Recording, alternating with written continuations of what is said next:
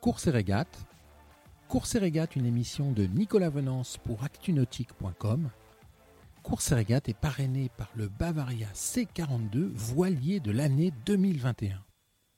J'ai pas, j'ai pas vu grand chose moi du Cotonou parce que j'avais pas mal de, pas mal de, de à faire et, euh, et, et, donc du coup, euh, du coup j'ai été, euh, tout droit. Je crois que c'est, la bonne méthode hein, de toute façon et puis euh, ça s'est bien passé. J'ai eu de la chance, la réussite sur ce coup-là. Euh, puis euh, voilà, c'est d'être rentré dans le premier dedans, comme ça s'est remonté par le nord, bah, finalement, finalement avec Charlie on est moins pénalisé.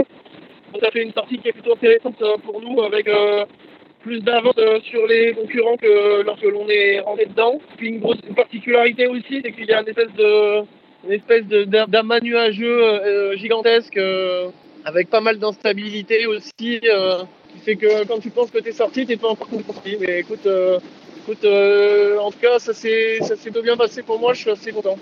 Ah bah écoute, je suis à je suis à l'attaque, tout ce que je peux c'est un vrai, il y a un vrai, un vrai jeu stratégique euh, avec la négo, euh, la négo de la, de l'entrée dans la dépression, avec la dorsale à passer, l'arrivée sur le golfe de Gascogne, euh, avec des bateaux qui, qui ont tous, tous le, leurs avantages, leurs inconvénients et du coup, voilà, j'essaye de, j'essaye de capitaliser sur tous les avantages qu'on peut avoir à bord et voilà pour prévoir, euh, prévoir de, les moments où ça sera moins évident et puis euh, avoir le, avoir le, plus d'atouts possible quand ça sera, ça sera des moments pas simples. Euh, le choix stratégique, il a déjà commencé. Là, on voit, euh, on voit la trajectoire que je fais euh, depuis que je suis sorti par rapport à celle que fait Charlie. On n'est pas parti sur la même chose, ou à moins moins qu'il ait voulu négocier différemment la, le, à la sortie du pot. Donc comme il n'a pas de foil, je pense qu'il essaye de peut-être de faire, tu vois, une, une route plus directe, euh, comme il peut pas capitaliser sur une grosse vitesse à cette allure-là.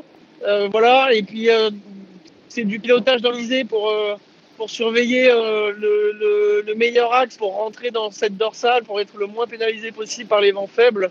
Et je dois, je dois dire que c'est pareil, c'est c'est c'est à chaque fois qu'il y a un nouveau fichier météo qui sort, il faut analyser et puis, euh, et il faut, ajuster sa trajectoire.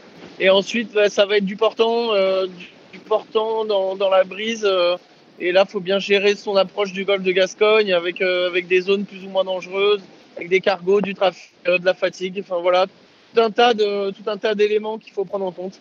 Ouais, j'ai un bateau, j'ai un bateau qui, qui peut me permettre de m'en sortir correctement. on va vite au on va vite euh, cette allure-là au reaching, euh, puisqu'on a, on a nos foils. Euh, voilà, après il y a Boris Herman qui va sortir du pot aussi, il va vite aussi au reaching, donc faut surveiller.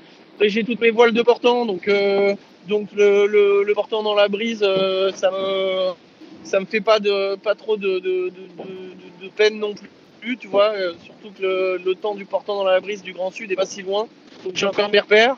Voilà, et puis bah par contre euh, j'ai un bateau euh, j'ai un bateau qui est fatigué, qui est réparé euh, de partout, donc il faut que je fasse attention de que je fasse attention de pas tout bousiller quoi, parce que forcément les bateaux sont fragilisés maintenant.